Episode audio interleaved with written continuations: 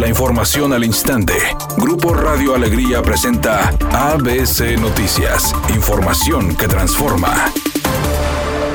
El abanderado de la coalición va fuerte por Nuevo León por la alcaldía de Monterrey, Francisco Cienfuegos, anunció que buscará la implementación del programa Botones de Alerta, con el que se beneficiaría a más de 5.000 establecimientos en su primera etapa. Adelantó que los botones de alerta se trata de un dispositivo sin costo alguno para los comerciantes y que estará vinculado con el C4 mediante la infraestructura de fibra óptica con la que ya cuenta el municipio.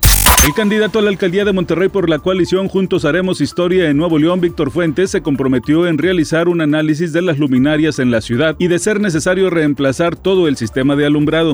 Yolanda Cantú, candidata a Monterrey por el Partido Acción Nacional, aseguró que para reducir los índices de contaminación, otorgará descuentos en el impuesto predial, esto a las empresas que reduzcan las emisiones contaminantes.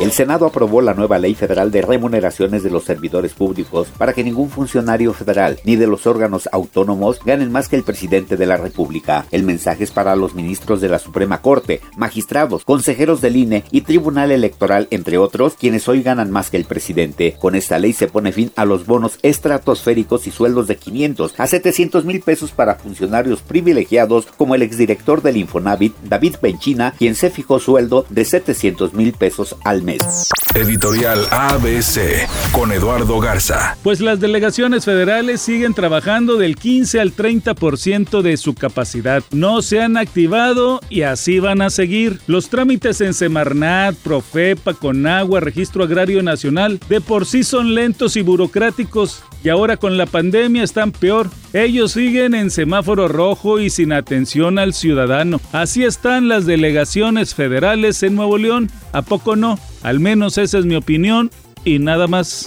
Tras la expulsión en el clásico Regio 125, Sebastián Vegas fue suspendido tres partidos por la comisión disciplinaria. Por otra parte, Rogelio Funes Mori fue sancionado únicamente con un juego debido a la acumulación de tarjetas amarillas. En cuanto a Rafael Carioca, el brasileño recibió únicamente un partido de suspensión tras ser culpable de conducta violenta.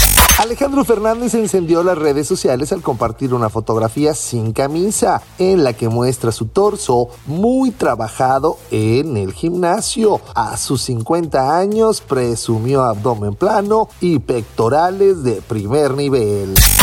Hay un percance afectando la circulación en la avenida Arteaga y Vicente Guerrero en el centro de Monterrey. Hasta el momento se descarta que haya personas lesionadas en este percance para que lo tome en cuenta. Donde hay tráfico pesado es en la carretera a Nuevo Laredo en ambos sentidos de circulación y también en el libramiento noroeste. Esto a la altura del campo militar por la vacunación de maestros en el municipio de Apodaca. El tiempo de espera es de 10 kilómetros por hora y también está afectando la circulación en la carretera a Monclova para que lo tome en cuenta.